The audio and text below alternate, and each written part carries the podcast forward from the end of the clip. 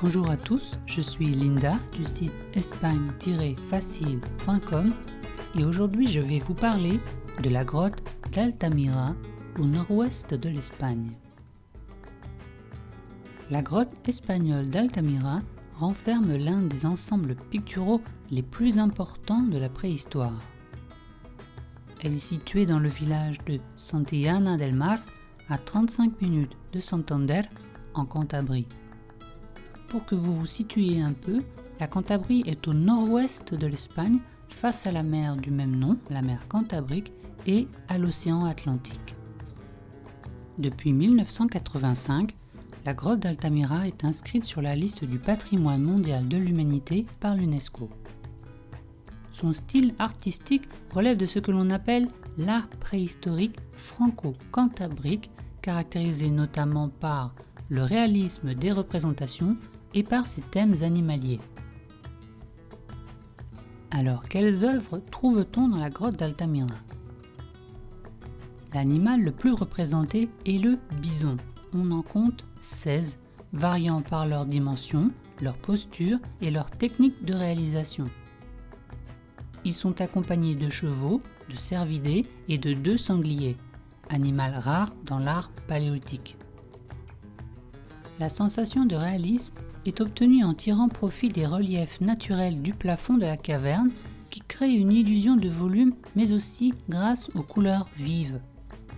Celles-ci couvrent en effet les surfaces intérieures des animaux et avec l'appui des techniques du dessin et de la gravure délimitent les contours des sujets. Avec une longueur de 270 mètres, la caverne d'Altamira est relativement petite.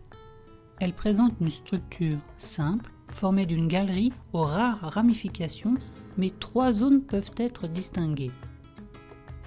La première, formée par un vaste vestibule éclairé par la lumière du jour, a été un lieu d'habitat privilégié dès le début du Paléolithique supérieur.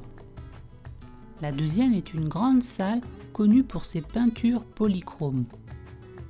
Enfin, le reste de la cavité comporte des salles et des couloirs composés également de manifestations artistiques. Alors, voyons comment visiter la grotte d'Altamira. Depuis quelques années, l'accès à la grotte est très très limité. Seule une visite par semaine est organisée pour 5 personnes. Oui oui, 5 personnes. Soit 260 personnes seulement à l'année. Pour faire partie des heureux élus, vous devrez vous inscrire sur une liste d'attente et croiser les doigts.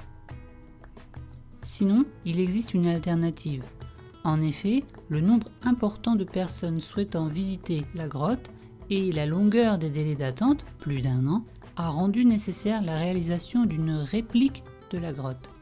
Ainsi, le Musée national et centre de recherche d'Altamira est présent à proximité de la grotte. Il propose une reproduction très fidèle de l'original telle qu'elle était il y a 15 000 ans.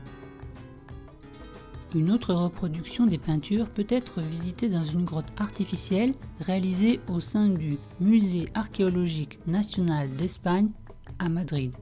Mais bon, là, nous ne sommes plus en Cantabrie. Voyons maintenant un peu l'historique de la grotte d'Altamira.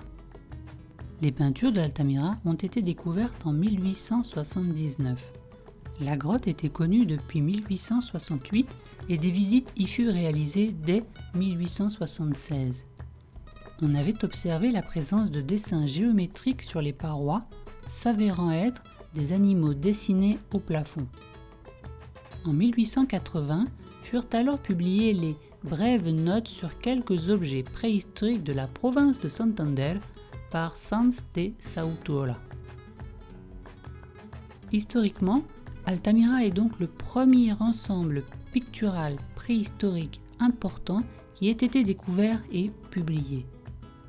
Le réalisme des scènes représentées a même fait douter les scientifiques de l'époque de son authenticité. Finalement, l'abondance d'autres œuvres artistiques semblables trouvées dans de nombreuses grottes européennes, en France en particulier, permit de lever ces doutes.